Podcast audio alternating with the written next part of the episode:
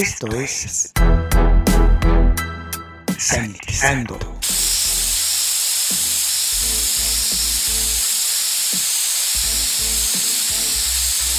El espacio musical para combatir los gérmenes. Sanitizando. Hola, les saluda Luis Diego, sean bienvenidos a Sanitizando, el espacio utilizado para combatir los gérmenes. En estos momentos vamos a escuchar al extraordinario flautista Herbie Mann.